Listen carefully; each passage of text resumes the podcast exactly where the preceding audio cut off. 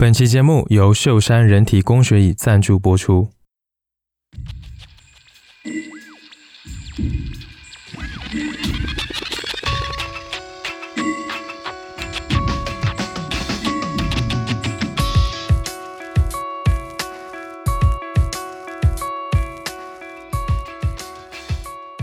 音乐太多，耳朵太少。欢迎收听 Vibration Y 播音室，我是十一。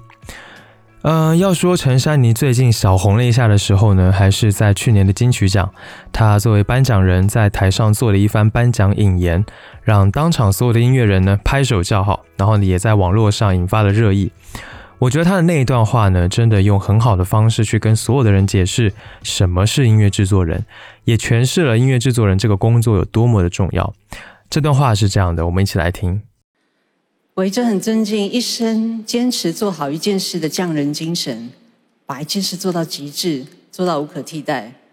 直到有一天突然发现，这实在太不适合用来诠释制作人的工作了。制作人要开很多会，要平衡唱片公司的期望和歌手的梦想，要日复一日在通勤时间听完本周最新发行，储备与编曲沟通的能力，要决定用直立式或平台钢琴。要为复古定调单线圈拾音器，要让不同风格、不同时代的乐手碰撞出新的可能；要为已经走红却仍在懵懂中工作的艺人指引一道方向；要在歌手录音期间放不下电玩的时候提醒别浪费别人的青春；要在别人不相信他们可以创作的时刻施予一些魔力。要确定 U 四七反二五一和 C 十二哪一支麦克风才能凸显优势？要在歌手唱到沙哑前，直指呼吸与发声的问题核心；要面对配唱前一刻才收到的歌词，及时做出解析；要决定混音时歌手要待在你的耳边呢喃，还是和乐手站在一起表演；要适时切换时间管理大师模式，为才华洋溢的独立音乐人省下预算；要在所有人踌躇犹豫时做出决定，告诉他们你可以的。当制作人学会做好所有的工作，才终于发现知识的来源是经验，发现人很容易高估自己的能力，低估事情的复杂性，发现容忍错误与创新的几率成正比，发现不能过度迷信才华与风格，要在流俗套装与离群孤高间小心拿捏，发现原来学会做好一切不喜欢的事情，才能让你更喜欢自己正在做的每一件事。这就是制作人的工作，在音乐和音响间整合一切琐碎与创意，用另一种匠人精神做到极致，做到无可替代。发现学会做好一切不喜欢的事情，才能让你更喜欢自己正在做的每一件事。哇，这句话真的很厉害，有没有？我觉得这一番引言呢，只有非常熟悉音乐制作，而且呢相当有格局的人才说得出来。陈珊妮就是一位非常棒的音乐制作人和创作者。但其实对于我来说呢，陈珊妮真正有魅力的地方不仅于此，她的魅力在于她身上的独特感。她有着和其他大多数女歌手不同的气质，是一种非常霸气的氛围。所以现在大家都叫她女王或者陈老师嘛。呃，我记得第一次听陈珊妮很清楚啊，是在高中的时候，我在 YouTube 上面看到了她的一个 MV，是如果有一件事是重要的，也就是现在你听到的背景歌曲。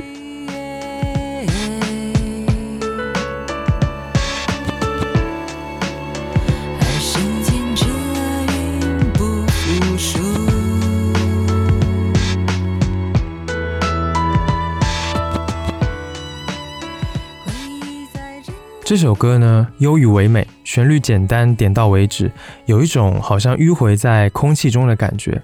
而且这首歌的编曲也很好，所以这一首歌呢，在当时啊，听多了开心、热闹或者极度伤心的流行音乐的我的耳朵里面，就是一种全新的体验和感受。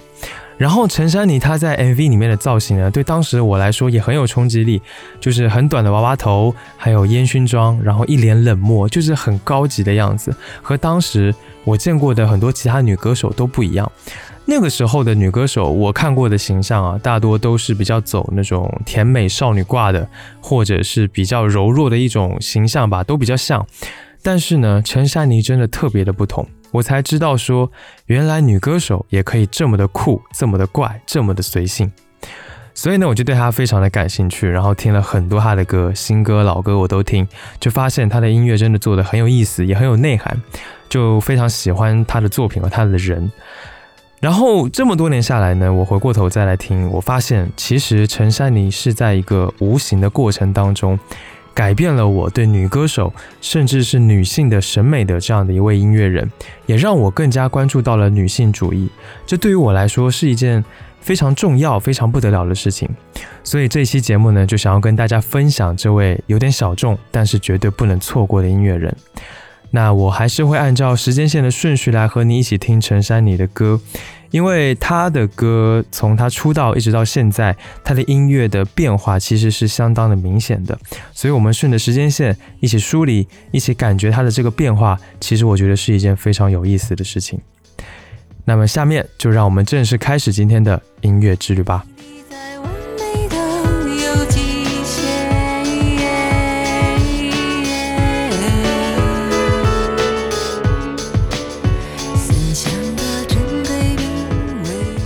陈珊妮一直都是一个看上去有点嚣张的人。据说呢，她最早之所以开始做音乐，是因为她在广播上听不到她觉得好听的歌，她在华语乐坛上找不到自己喜欢的音乐，于是呢，她就想，那我就自己来做。哇，这个理由就是听上去我觉得真的很拽啊。那后来呢，他就跟唱片公司友善的狗签约，在一九九四年正式出道。九四年啊，那个时候我才两岁吧。然后呢，他发布了自己的第一张专辑，叫做《华盛顿砍倒苹果树》。这张专辑的成型跟当时唱片工业流行的做法是完全不同的，因为友善的狗这个唱片公司呢，让陈珊妮自由创作，自己定造型，所以整张专辑的词曲。编曲、制作，甚至是专辑内页的插画和造型呢，都是陈珊妮自己操刀完成的。那个时候，陈珊妮二十四岁，她的阅历不多，所以呢，她的歌曲呢，充满了这种少女的琐事感。那个时候，等末班公车、生一场病或者看一次电影，就几乎就是全部的生活了。所以这张专辑呢，有一些特别有趣的生活感，还有一种就是无所顾忌去揣摩未来的那种样子。一九九四年时候的华语乐坛流行的歌，大部分都是关于情情爱爱的，比如说王菲的《爱与痛的边缘》，还有《矜持》，呃，刘德华的《忘情水》，伍佰的《浪人情歌》等等，呃，也有像窦唯《哦乖》《高级动物》这样子的歌，但都是少数。那陈珊妮的这一张专辑，在音乐风格上难以定义和归类，整体呢是非常随意自由的氛围。而且呢，每一首歌的编曲听上去都很简单，没有当时那些流行歌曲都有的比较复杂的配器或者和声的设计。这样子呢，就让陈珊妮的演唱被凸显了出来，就是一种突兀的，如同念白一般的感觉。所以我们可以知道，从第一张专辑开始，陈珊妮走的就并不是一条主流的音乐道路。甚至他当时啊，因为这个外形有一些非主流，还曾经发生过被节目主持人刁难嘲笑，然后化妆师嫌弃他装男化，记者不愿意访问他这一些事情。不过呢，这些事情并没有太多的影响他，他依然是在我行我素的做自己。下面呢，让我们来听张专辑当中的歌曲《茫然》。这首歌的中间段很特别，里面有不停的有人在念白，说自己的故事，把一种青春期的茫然感吧，表达的特别的到位。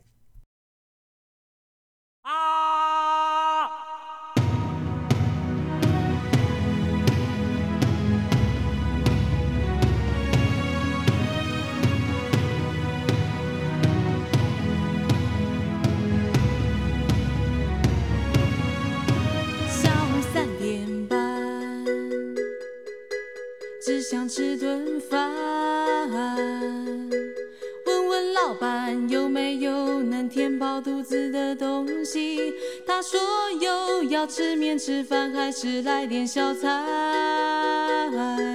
我都吃得惯。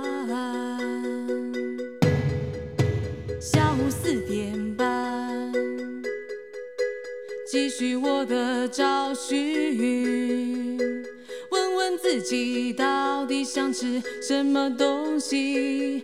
想想不饿，真的需要，或是另有目的？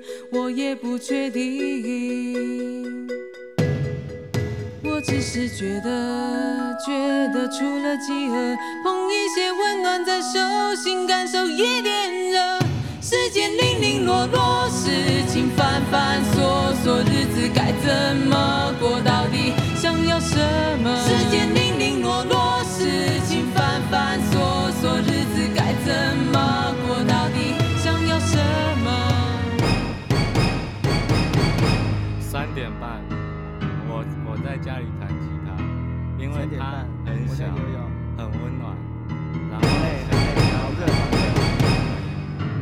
没事的话，我就在家发呆、睡觉，等着要上班。喵喵喵叫我起床啊，然后我都一直不起来，然后都开了门起来喂饼干给他们吃的时候，就全部的猫就聚在一起，我觉得非常的幸福跟愉快。三点半，三点半很尴尬，三点半要跑路。下午三点半，只想吃顿饭。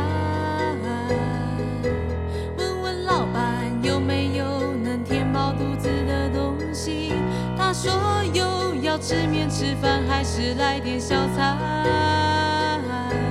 我都吃得惯。下午四点半。继续我的找寻，问问自己到底想吃什么东西。想想不饿，真的需要或是另有目的，决定。我只是觉得，觉得除了饥饿，碰一些温暖在手心，感受一点热。时间零零落落，事情繁繁琐琐，日子该怎么过到底？想要什么？时间零零落落，事情繁繁琐琐，日子该怎么过到底？想要什么？时间零，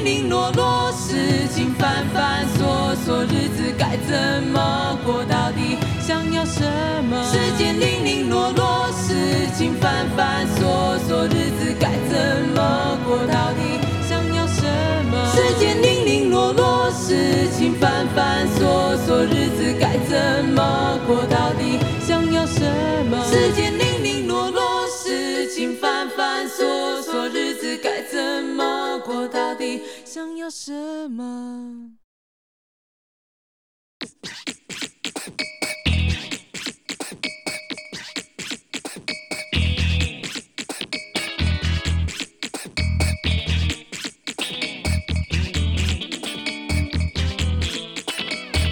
我是黄色的女孩，是面包皮烤的酥黄，是人工上的芥末酱，是昔日女友照片泛黄，是老婆难看的模样，是日出的地道曙光，是八月十五的月亮，做梦的夜晚金碧辉煌，叶子如果枯黄，树木就要死亡。其实黄色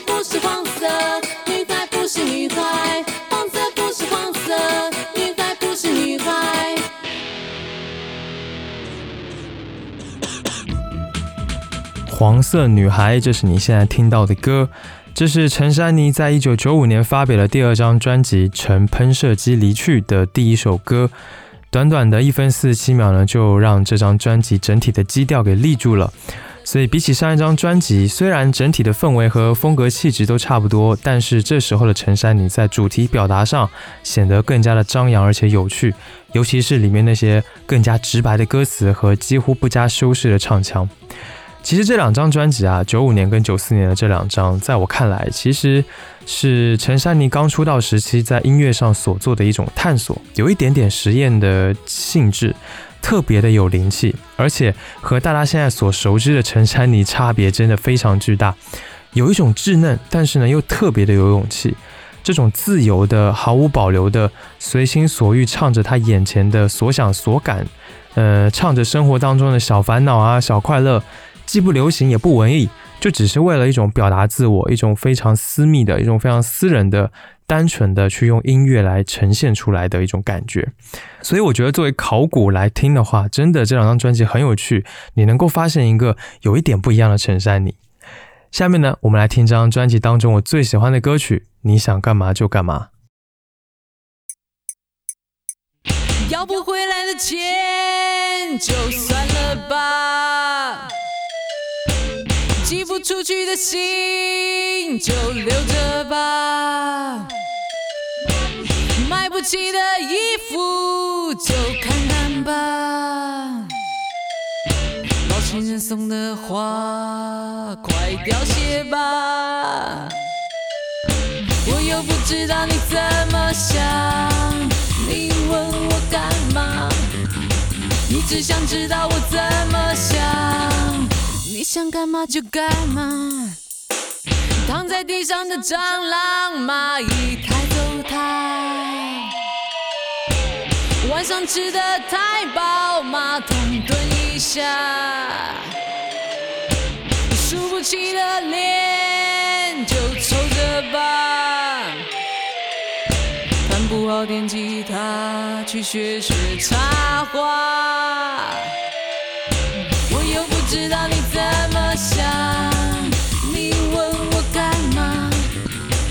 只想知道我怎么想，你想干嘛就干嘛。想死不及在一时，等一生休假。既然不会下雨，伞带着吧。觉得头晕的话，赶快坐下。真的无聊的话，让你一下。我又不知道你怎么想，你问我干嘛？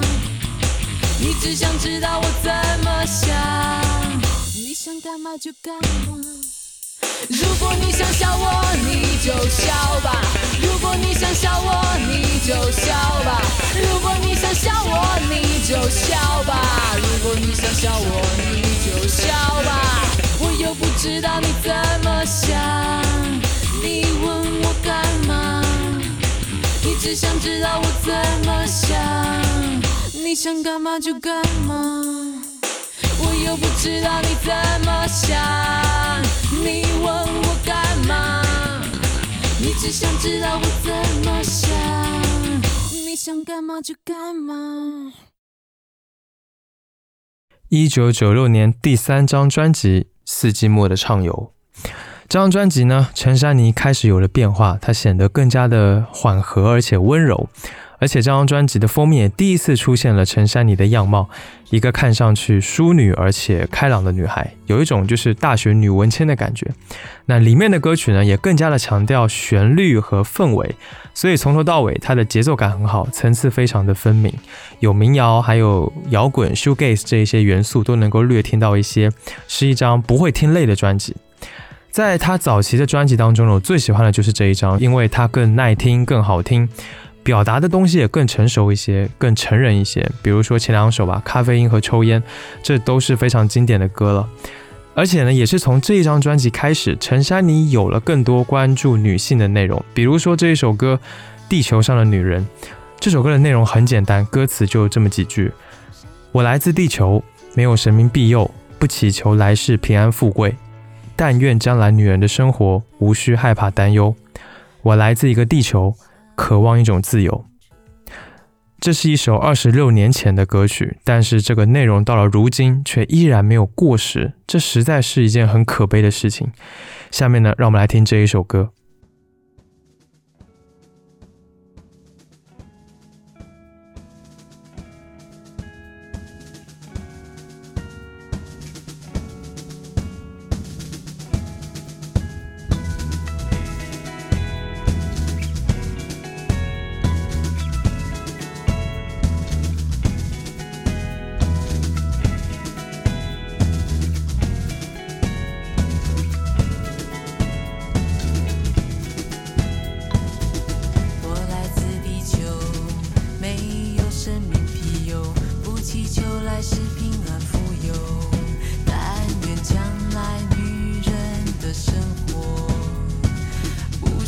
high.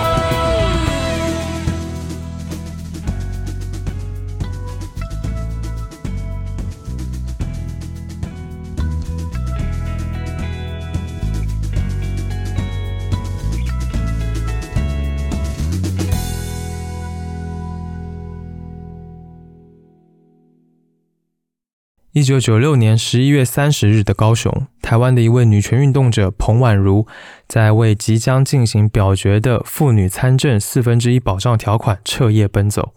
当晚呢，她在路边坐上了一辆计程车，准备回酒店，却从此失踪，没有能够参加上会议。十二月三日的下午，警方在一个工厂的果园当中发现了彭婉如的遗体。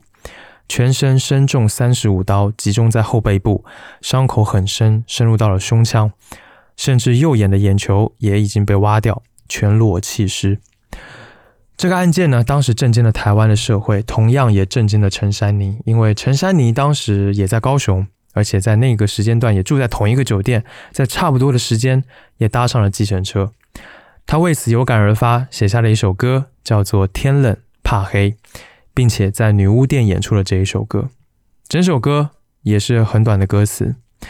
天冷怕黑，寻找安慰，整个虚弱的城市，人们苍白的消逝。天冷怕黑，下面我们来听这一首歌。去年彭婉如命案那天，呃，有感而发写，因为那天在高雄跟他住同一家饭店，然后我在同时搭了计程车，可是我没有搭上那一班。所以回来写了这首歌。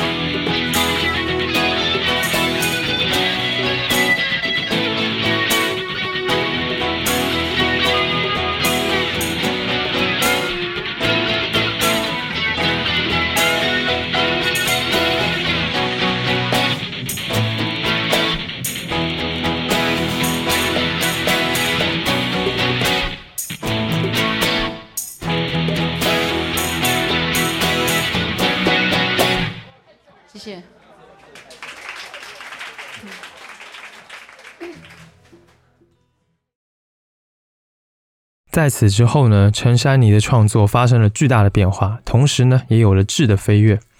一九九九年，她发行了专辑《我从来不是幽默的女生》。与前面的专辑不同，这张专辑的陈珊妮风格变得比《世纪末的畅游》中的她还要柔软更多，情绪更加的丰富多样，而且非常的细腻。歌曲的编曲制作也变得更加的成熟。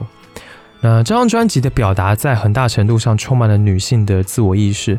专辑内页的介绍上有一句话，到现在也让我印象深刻啊，他是这么说的：“不会取悦你，也不用讨好他，自信轻松，大声唱歌，你需要这种女生。”当时还不到两千年，世界各地的女权运动也没有现在的影响力，但她做了这样的一张专辑，对当时的性别环境进行了一定程度的批判，可以说是比较先锋，而且比较有社会意义的一张专辑了。那尤其是这个专辑当中的歌曲“监视”这个“监”字啊，还特意用了台湾的注音符号来写。这首歌里面的歌词很犀利，是这么说的。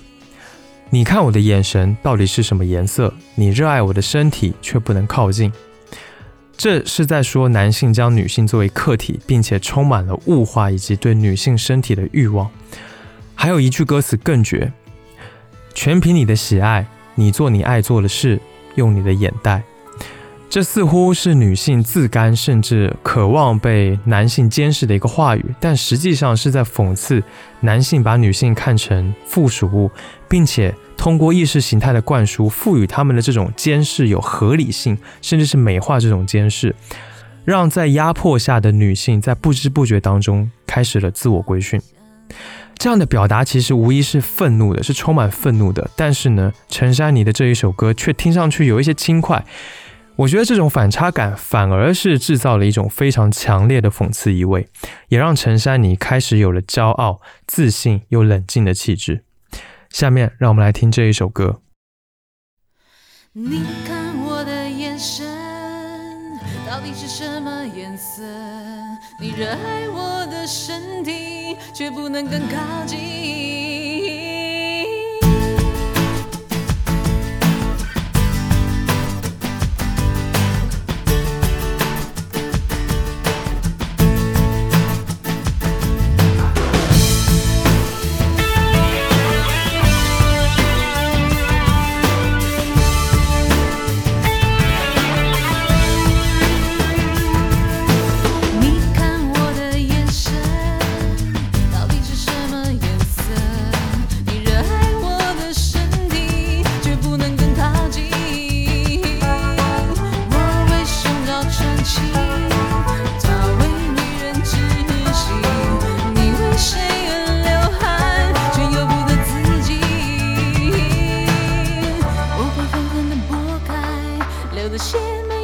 没有自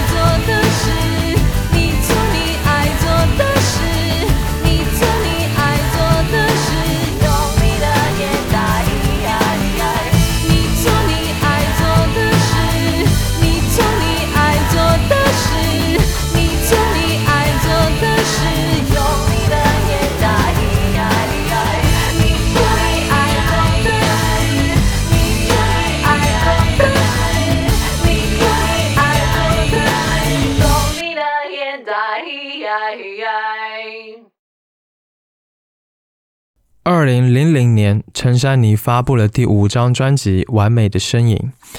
经过了上一张专辑呢，陈珊妮在这张专辑展现了一个更加完整的个人风格，尤其是她唱歌的声音和方法，没有了那种恣意而且粗糙的状态，显得越来越魅惑以及妖娆。其实陈珊妮一直有帮别人写歌、制作歌曲，而且在市场上流行红火的有很多，但是似乎她自己的作品就一直都是不温不火的。但这张专辑开始变了，里面有相当多首歌都有很高的传唱度。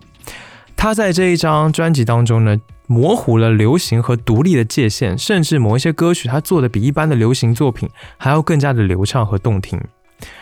那这张专辑的概念呢，是以情歌为主题的，但是和当时市场流行的抒情歌也是完全不同的，就一点也不俗套，保留了他个人多变的音乐风格的同时呢，他甚至还尝试了电子摇滚这样子，对他来说是新的东西。呃，这张专辑十首歌全部都是有关情爱的题材，但是都包含着爱的不同的面向。他关注一个深陷迷恋的女生各种很纯粹的感受。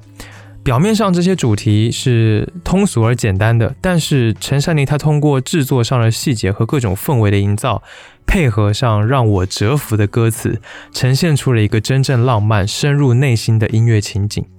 所以当我回过头来再听这张专辑的时候啊，就哪怕作为一个臭直男，也能够被这种氛围深深的吸引，似乎也接触到了一些在情感上独属于女性的那种复杂度。那这张专辑有很多的名曲，比如说《你太好看》《幻觉》《红眼睛》等等。但是呢，我最喜欢的是《电车上的情侣》这一首歌。这首歌如梦似幻的电子声效，真的让我沉醉的非常的久。在听的时候呢，感觉我仿佛也在那一台电车上面。下面让我们来听这一首歌。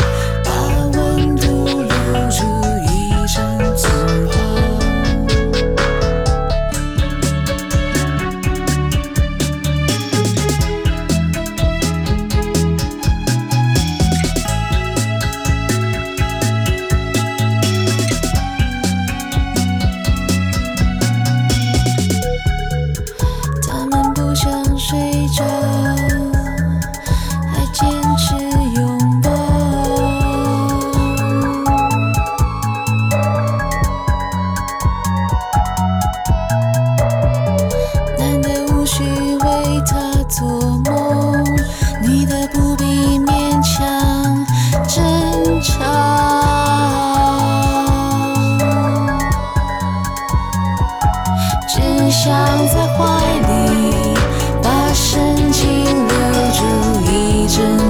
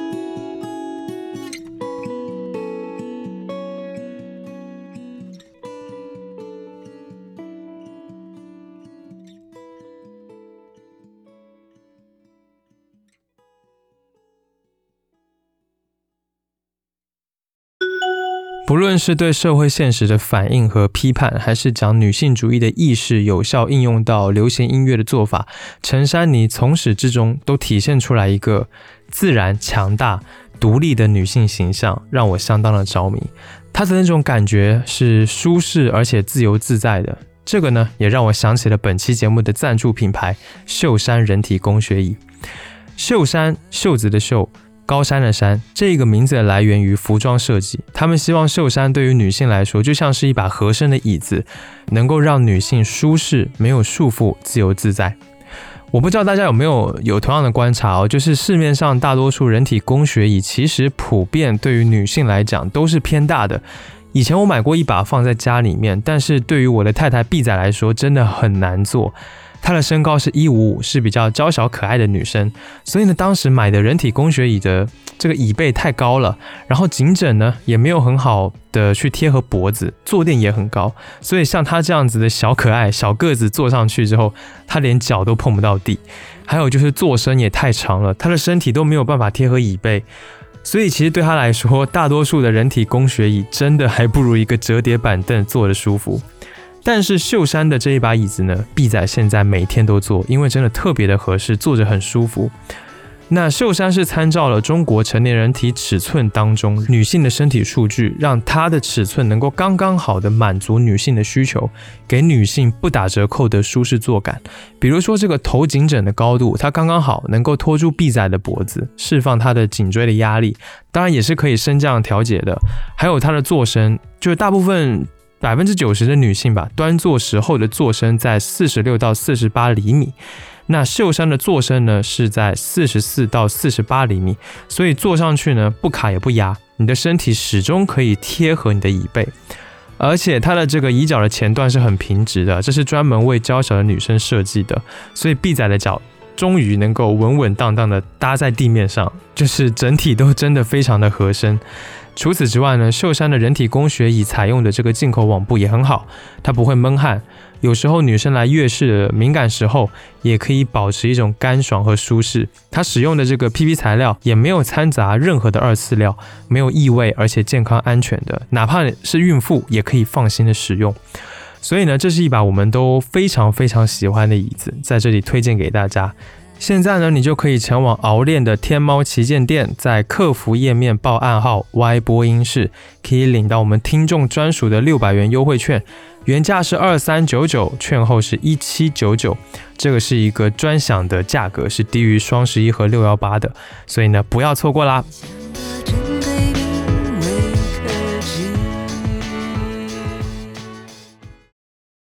二零零四年，陈珊妮音乐人生涯中的一个里程碑式的专辑，后来我们都哭了。发布这张专辑呢，获得了第十六届金曲奖最佳国语专辑奖，也为陈珊妮带来了最佳专辑制作人奖。而陈珊妮呢，也是金曲奖第一位获得这一个奖项的女性音乐人。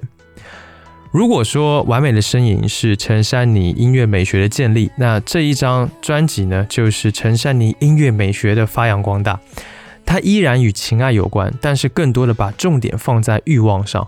它充满了缠绵和激情的感受，但同时它又是一种阴郁的氛围，把似乎这种被视为不可摆上台面的情欲和天性，完全通过这一张作品释放了出来。这张专辑充满了怪异的电子采样，还有一些充满力量感的节拍，有一种黑暗感，时而悲伤，时而轻佻，时而又实验强烈。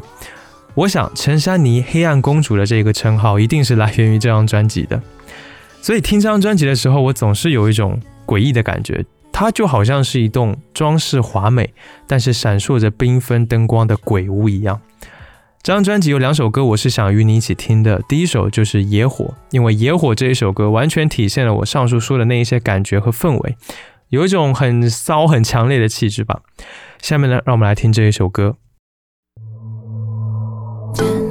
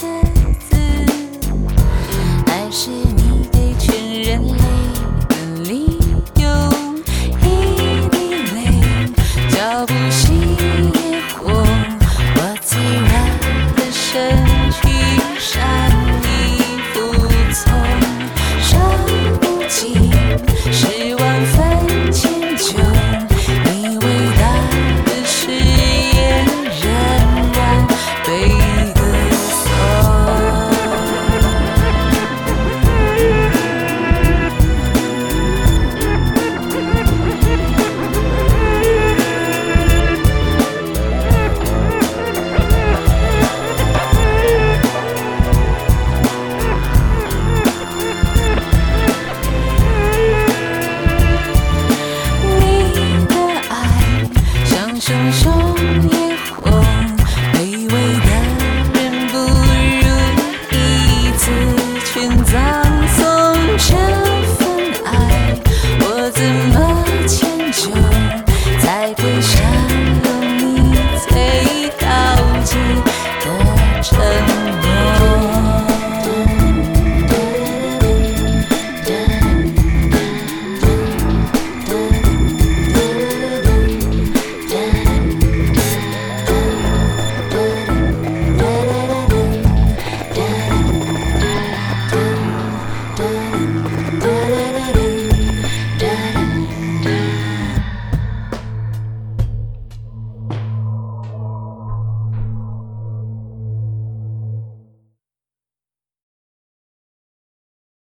另一首歌呢，我觉得这首歌应该是陈珊妮传唱度最广的歌曲了，叫做《情歌》。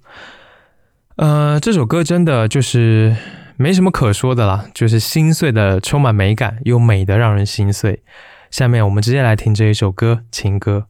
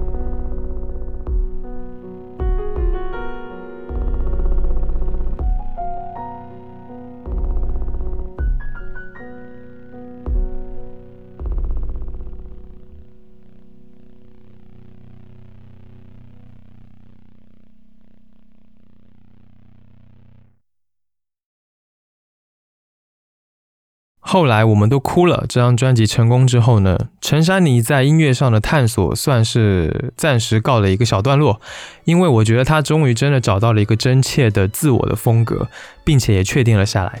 在这之后呢，她足足有四年时间没有推出新专辑，直到二零零八年，专辑《如果有一件事是重要的》发布。这张专辑也是我认识陈珊妮之后听的第一张专辑，非常非常的悦耳好听。呃，他大量的使用了古典管弦乐，然后 DJ dubbing 和电子摇滚的编曲，在当时啊，真的超出了我音乐审美的高度相当的多，所以我非常喜欢这张专辑。那其实当时听这张专辑，我印象最深的倒不是说他的音乐如何如何，而是陈珊妮的演唱。他在这张专辑当中呢，声音充分的和音乐和乐器的声音融合在了一起，音色又很有辨识度，情感的表达也是非常的精准到位。就是真的太好听、太流畅了。当时陈珊妮她自己评价这张专辑的时候是这么说的：“她说，以前追求刺激、唐突、与众不同，现在知道流畅、舒适却又独特的美感才是最难做到的。我觉得这张专辑做到了。它不论是像以肖邦原曲为基底的离别曲，还是讲述婚外情的演歌，还是翻唱美空云雀的名曲《苹果花》，都相当的好。但这张专辑当中我最喜欢的歌曲呢是我认为这当中旋律最好最优美的一首歌叫做你是我的酒。下面让我们来听这一首歌。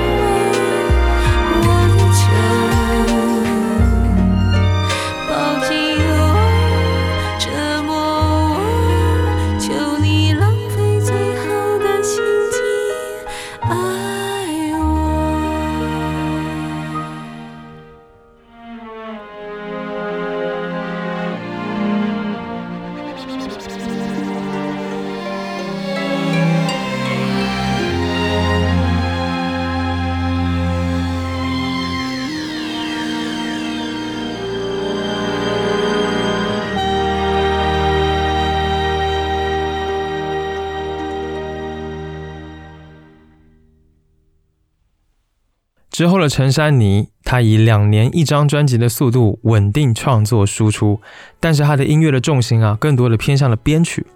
陈珊妮一直在研究合成器电子乐她试图用节奏声效和氛围去构建一首歌的感觉。她从不是在追求一种表面上的好听而是在追求一种音乐上的感觉。这也是为什么他大多数自己的歌曲没有太过于好记流俗的旋律，他只在意这首歌是否忠于自己所想，是否传达了他想传递的信息还有画面。所以，对画面感和情绪感是他音乐当中非常重要的部分。他的这一种不停探索的折腾的欲望啊，就是让呃陈珊妮在往后的好几年创作出了非常多精彩纷呈的音乐作品。两千一一年，专辑《I Love You John》发布，这张专辑和他之前的风格都相当不一样，是一种轻快、灵活、奔放的轻电子风格，让我会想起他最早的两张专辑，就是一种活泼肆意的感觉，在音乐上稍微回来了一些，就显得特别的有灵气。那虽然这张和之前暗黑阴郁的风格差别很多的专辑呢，让很多这个老歌迷啊难以接受，但是我觉得还是挺好听的。这是一张可以非常轻松愉悦的去听的专辑。那其中我最喜欢的歌曲是《美好人生》。如果人生是一首歌，我们期待它的副歌是什么样的呢？是要够流行、容易传唱又好记，还是说只需要留给我们最亲近、最知心的人去反复聆听就可以了？这是一个挺有意思的问题。下面呢，让我们来听这一首歌。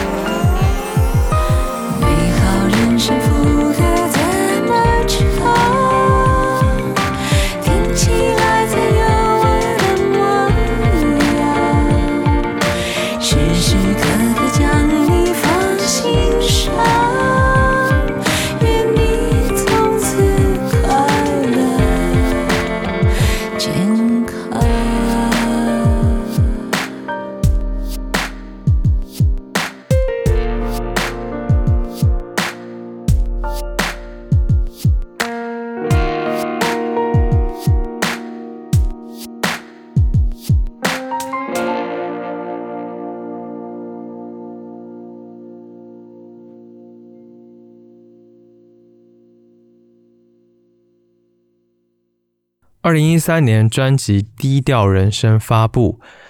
呃，这张专辑比较可惜啦，因为它好像差评比较多吧。那说最多的就是说陈珊妮正在重复自我，没有新意。我只能说这些乐迷啊，这些歌迷的要求真的有点莫名其妙。这张专辑在我听来是一张非常棒的专辑，是我可以说是我前三了。因为这张专辑，我觉得它整体的宽广度是很宽的，它以大量的社会议题来作为主题，有家暴、自残、反核。呃，BL 腐女这些议题，那它其实都是一种沉重、严肃、认真的，是带有批判性和反思性的。因此，这张专辑整体音乐的感受都是非常克制的，它没有这种神经质的编曲啊，那反而采用的都是比较稳妥的编曲。那跟他跟陈珊妮之前确实都比较不一样。但我觉得这个跟专辑名《低调人生》难道不是非常的吻合吗？而且，其实我觉得也和陈珊妮那个时候的人生阶段是很匹配的。当时她应该已经是四十多岁的年纪，所以我认为她其实非常知道她想要什么样的音乐，她很清楚知道自己要表达的态度和感觉是什么。这张专辑就是当时她最好的表达。这些歌曲呢，都体现出陈珊妮她对社会和生活的看法与态度。她不是那么的尖锐，她是有一些轻柔的，但是她是相当坦诚的。这张专辑当中，我最喜欢的是同名歌曲《低调人生》。这首歌的电子碎拍营造了一种非常紧凑而且压抑的氛围，再搭配上他语速相当快的演唱，就让我印象非常的深刻。然后在歌曲的中间有冒出来一种信号干扰般的噪音，它给了人休息的时间，仿佛是在提醒我要停下来想一想自己的人生。下面呢，让我们来听这一首歌。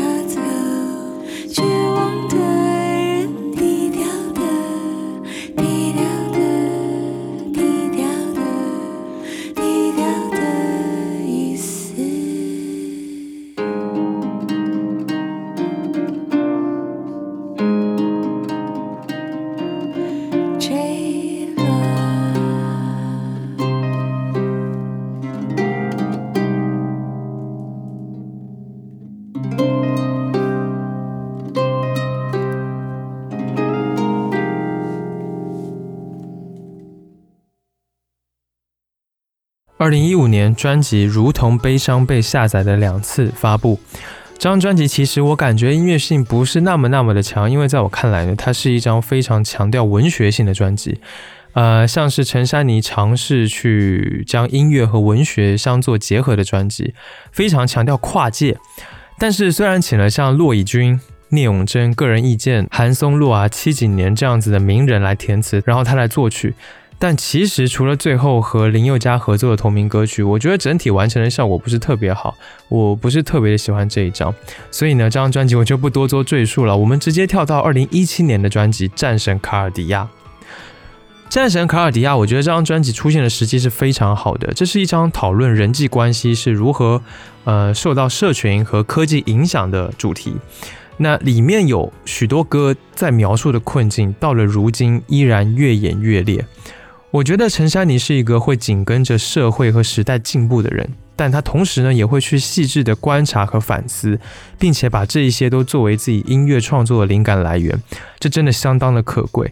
她不仅仅是在做音乐消费品，而是在实打实的在创作。那这张专辑的音乐性回到了他可能几年前的巅峰时刻吧，这种乐器实录和电子音之间的状态啊，达到非常非常的平衡而且悦耳。那编曲也是非常的轻盈和丰富的，它的器乐和合成器相配合，非常的干净不腻，完全反映出了陈珊妮她自己在音乐上的气质。那。其实这一张专辑是一张概念专辑，这个战神指的不是神话里面的强有力的神，而是指网络上的键盘侠。就陈珊妮将他一直关注的这个互联网年轻人的群体啊，作为这张专辑的主题之一，把网络时代的这种孤独和充实、便利和不便、呃沉默和喧闹，全部写到歌里面。这样子，现代人之间那种微妙的关系、孤独以及这种行动力匮乏的特点，都通过音符和歌声展现了出来。这张专辑当中，我最喜欢的歌呢是《它是末日预言中的宇宙碎片》。这首歌特别找来了五月天的石头和怪兽来弹吉他。那我觉得这首歌其实要去看一下 MV，就是会更完整。里面呢，把现代青年这个每日上班，但是脑子里想的都是一些天马行空、心不在焉的那种状态表达了出来，就是有一种很强烈的挣扎感吧。也许我们这些社畜都是会有同感的。下面呢，让我们来听这一首歌。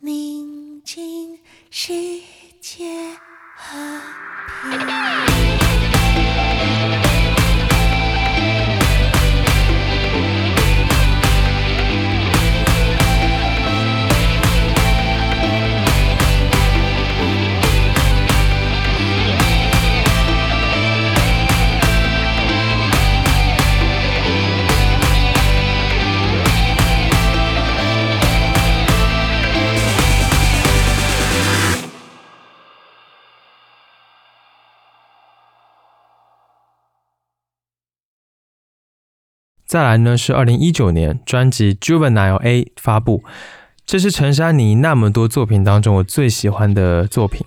那这张专辑是以未来考古学来作为主题概念，然后以日本漫画家、动画导演大有克洋的科幻作品《阿基拉》中的一个观察小组的名字来命名的。它探讨了许多当代的社会议题，就像生活制约、网络文学、言语霸凌，还有女性的身体焦虑等等。专辑当中的歌曲的创作灵感都是来自于陈珊妮，她对各种影像、书籍和音乐的储备内化。所以陈珊妮是将这张专辑看作是对过去的反思，呃，是一种记录当代流行文化的碎片。陈珊妮一直都有这种独立自信的女性形象哦，这是她特别吸引我的地方。但同时呢，她又愿意去贴近年轻人，保持自己的年轻状态，尝试新鲜的音乐类型，再把各种创意和想法融入到音乐里面。所以在她身上，你感觉不到太多所谓的年龄感。这是她身上让我特别敬佩的地方之一。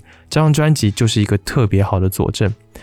这张专辑《Juvenile A》的概念可以很庞大，但是陈珊妮的手法是这种不着痕迹的、举重若轻的。我想现在这个时代的人可能已经越来越难接受说的特别高深的这种主题，所以创作者最令人佩服的就是这种化繁为简的手艺。那 Juvenile A 的音乐风格其实和战神卡尔迪亚那张专辑的气味是相近的，都是充满了包袱和空间感的电子音声，然后呢，当中融入了简洁纯粹的原声乐器，但是旋律和词曲都比上两张要顺畅了很多，所以更容易被接受和感知。我觉得陈珊妮的态度一直都只是这种观察和自我的思考，她并没有很强烈的要去灌输听众应该如何，这个是我觉得很舒服的一个地方。那这张专辑当中呢，我最喜欢的有两首歌，一首呢是讲女性身体焦虑的恐怖谷。呃，恐怖谷这首歌很有意思啊。这个恐怖谷本身是一个关于人类对机器人和非人类物体的感觉的一种假设。它是一九七零年由日本的机器人专家森昌宏提出的。它大概的意思就是说，当机器人越来越像人类的时候，人类对机器人的好感度会上升。但如果在相似度接近百分之百，但是还没到百分之百之前，反而人类会对这样子的机器人感到恐惧。于是呢，陈珊妮在 MV 里面特意做了一个实验，她找来了很多的人，让他们通过修图软件变成接近所谓网络审美的样子，然后再还原他们的样貌，去介绍自己的职业和说自己的故事。我想，现代的女性对自我的身体通过修图软件或者整形手术都是有了更多的掌控力的嘛。但是呢，这个社会单一的审美标准以及这种男权社会下被监视的这种感受，让女性感到越来越的可怕。这何尝又不是一种恐怖谷呢？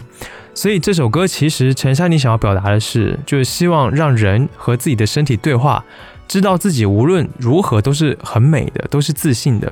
在专辑内有这么一句话。他说：“你无需拥有不属于自己的长相，才能做自己真正喜欢的事。”下面让我们来听这一首歌。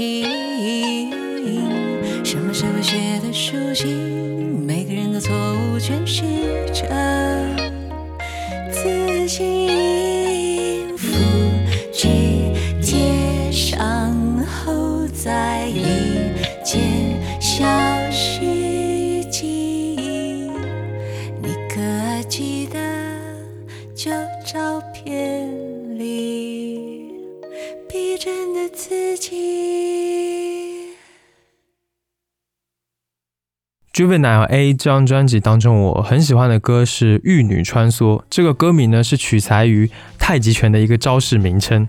那这首歌的亮点当然是里面的国乐的琵琶声，还有花旦的唱腔。但是最吸引我的是，当陈珊妮一一念出各种 hashtag 的时候，是那么的掷地有声，那么的郑重其事。但是你和我都知道，其实这一些标签它背后的东西是非常空洞和不真实的。这是一个被标签化的时代，是一个被标签分类重塑的时代。呃，深度的内容是被取代掉的，是被一个一个标签取代的。这是一个去脉络化的时代，好像所有的人呢都可以在标签里面，在 hashtag 里面自由来去的去重组自己人生的一种片面的假象。我们拍一张自拍上传，然后假装自己在活着。就是这么一个事情，所以这首歌真的很讽刺，我觉得很有趣。下面呢，让我们来听这一首歌《玉女穿梭》。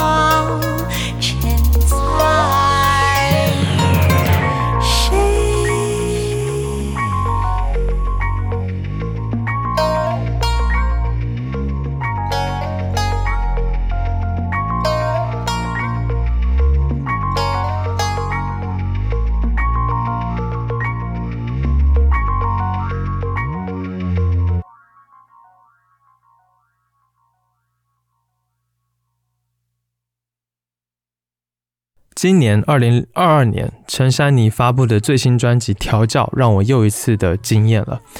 呃，这张专辑《调教》在发布出来之后呢，我就被他这种宣传上主打的什么 BDSM、情色摇滚、气色色气摇滚的这个概念给吸引了。但是听完之后，我却发现其实根本不是这么一回事，就是这只是一个外壳而已。就宣传果然只是宣传，它不会太触及到音乐中的核心。呃，有一点标题党的感觉。我觉得这整张专辑的主题，它的核心就在于它的支配，还有存在主义的主题，不是情色。那这张专辑当中呢，无论是编曲、唱腔、音色的选择，还是它的氛围，依然是那一个令我熟悉的陈珊妮，一种略带病态的文艺气息和小众的特点，从来就没有在他的音乐当中消逝过。那在多数人的新作品都被质疑没有以前的感觉的现在呢，似乎像陈珊妮这样。他还能坚持自我的情况，就显得特别的厉害啊，特别的珍贵。调教这一张专辑，如果用一句话来总结，那就是“他人即地狱”。那这句话其实已经被大多数人误解了。实际上，它有三层意思：一，如果无法面对他人的目光，那么自己就必须承担地狱般的痛苦；二，自己无法正确对待他人的评价，这些评价就会成为自己的地狱。三，如果不好好对待自己，把一切的错误都归因到他人，那么自己就会成为自己的地狱。这张专辑在曲目的排序上，把这三层意思都融入了进去，并且包裹以所谓的 BDSM 和情色的概念来做出了一定的体现。呃，在歌词当中可以看到，陈珊妮的文字依然是意识流的感觉，并且通过这一些语言和多样的曲风元素啊，把这个主题体现了出来，直击人的内心。但其实这张专辑的概念是在于要打破规训，突破前见带来的自我束缚。我想这个真的是陈珊妮的人生哲学。下面呢，让我们来听这张专辑当中的歌曲《捆缚》。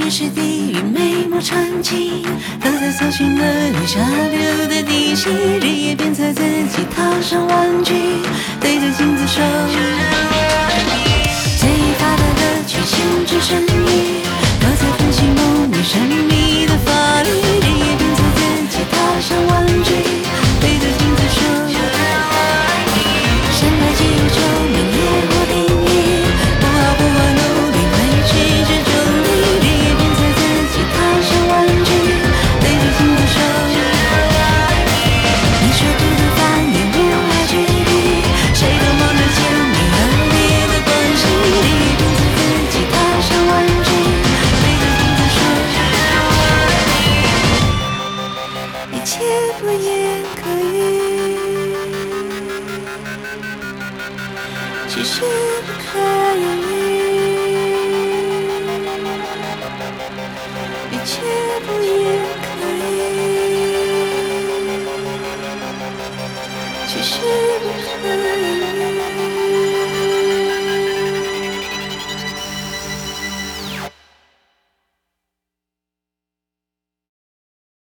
陈珊妮出道将近二十年，我是从中后期才开始认识她。当时的她已经是一个有着相当成熟的自我价值和音乐体系的时候了。而当我回顾她的所有的作品，我发现呢，她真的是一个拒绝陈词滥调，但是你也不会刻意去标新立异的音乐人。她只是非常踏实的在生活、在观察、在创作，写出耐人寻味的音符。并且呢，你是能够从他所有的作品当中看到他整个人生经历、想法脉络的变化的。这类的音乐人其实真的是不多的。那我觉得陈珊妮在这个歌坛上真的尤为珍贵。好啦，节目到这里也差不多到了尾声。希望今天这期节目呢，能够让你喜欢上陈珊妮，或者对陈珊妮有更深的了解。感谢你收听 Vibration Y 播音室。本节目是一档以音乐爱好者、乐迷的视角去分享音乐的播客节目。我想用自己微薄的力量，让你能够听到更多的、更丰富的音乐。希望你有时间的话呢，可以到苹果播客 Apple Podcasts 上面来帮节目打分，这对节目将会有极大的帮助。谢谢。加入听众群的方法在 Show Notes 当中，欢迎前面查看。不论你有什么样的感受或者意见，都欢迎评论留言或发 email 给我。email 地址呢，在 Show Notes 当中也可以看到。最后，让我们在陈珊妮收录于专辑《Juvenile A》当中的歌曲《成为一个厉害的普通人》当中结束今天的节目。期待下次见面，一起听更多好音乐。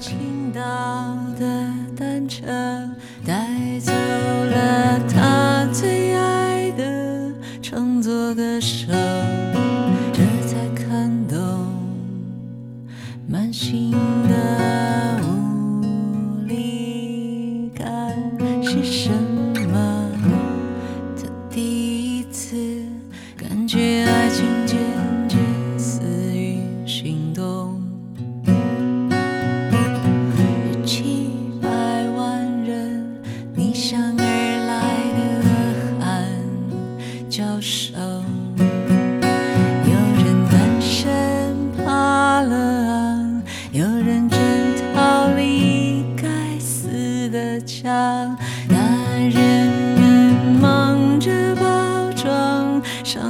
借口，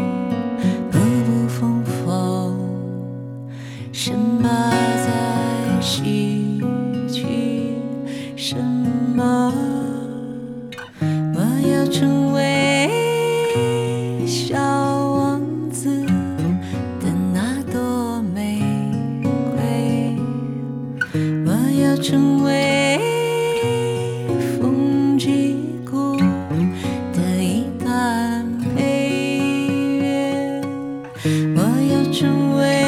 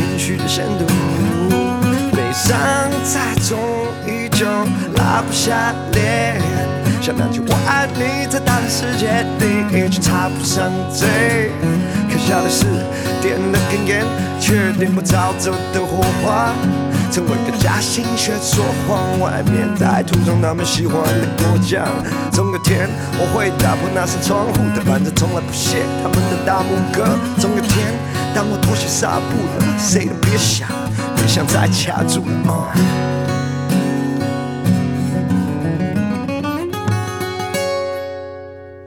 我要成为不再沉睡，不再害怕，成年的勇气都是珍贵的，都是珍贵的。碎的。那个声音一定能被听见，一定能被听见我要成为不再被拒绝，没人能够把那把火熄灭，